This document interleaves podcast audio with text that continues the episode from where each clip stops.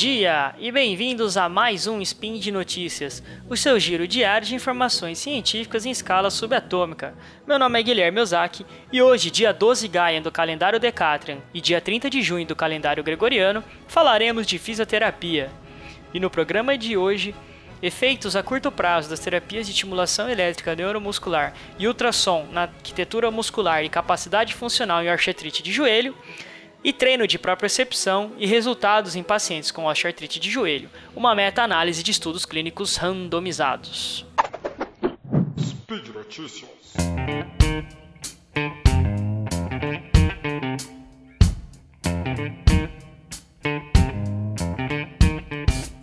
Vocês repararam que tanto na primeira quanto na segunda notícia, o tema central é a osteoartrite de joelho. E por que osteoartrite de joelho?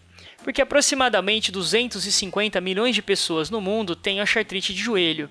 Ela é a forma de artrite mais comum associada a prejuízo funcional na meia-idade e em pessoas idosas. A osteoartrite de joelho é um desgaste da cartilagem articular. Nas articulações, os ossos são recobertos por cartilagem articular, composta principalmente por cartilagem hialina, que não permite o contato osso com osso e promove um deslizamento das superfícies ósseas quase sem atrito durante o movimento articular.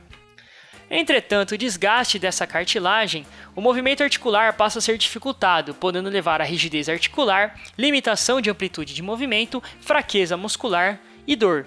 Esses sintomas geram prejuízos na capacidade funcional do indivíduo, que é a habilidade do indivíduo de realizar as suas tarefas do dia a dia. Bom, no primeiro estudo foram avaliados dois grupos de tratamentos.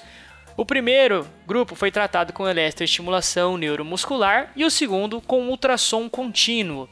Ambos os tratamentos foram complementados com bolsa de água quente e exercícios terapêuticos.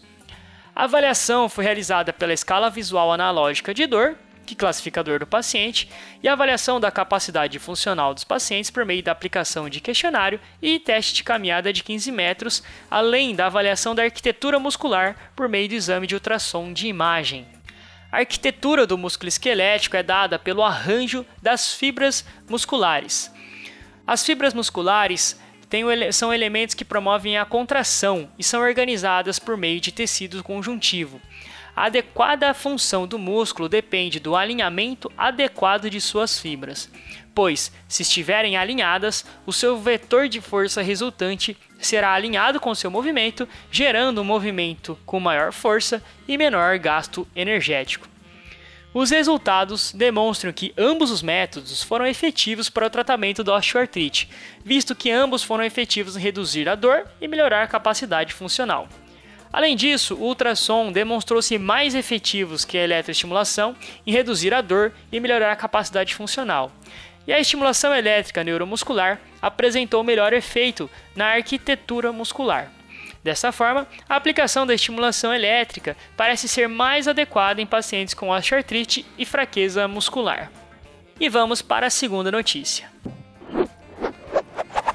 Na segunda notícia, foi realizada uma meta-análise de estudos clínicos que realizaram treino de propriocepção em pacientes com osteoartrite de joelho. Estudos de meta-análise são revisões sistemáticas em que são pegos artigos com estudos clínicos randomizados e é feita uma meta-análise, uma análise estatística em cima dos resultados de todos esses artigos já publicados. Bom, mas o que são treinos de propriocepção? Treino de propriocepção são treinos que usam os proprioceptores. E o que são proprioceptores?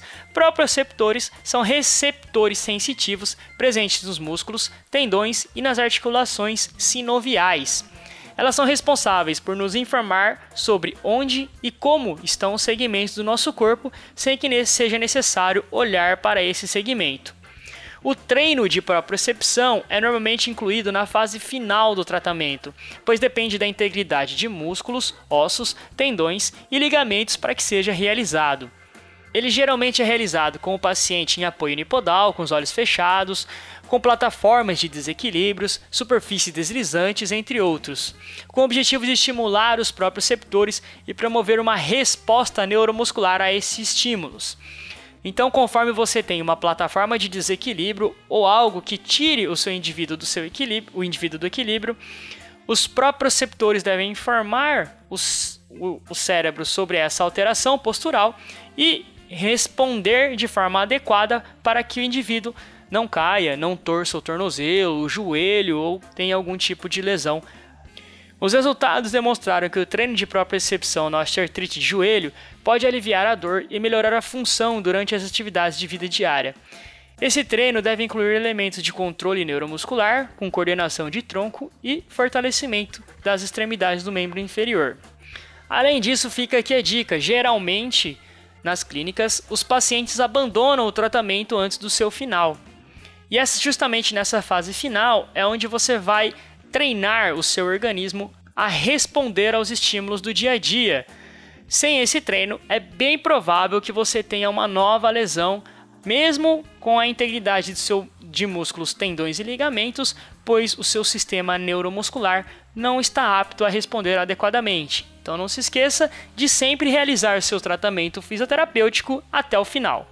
E por hoje é só. Lembre que todos os links comentados estão no post e deixe lá também seu comentário, elogio e crítica. Lembro ainda que esse podcast só é possível acontecer por conta do seu apoio no patronato do SciCast, no Patreon, Padrim e no PicPay. Um grande abraço e até amanhã!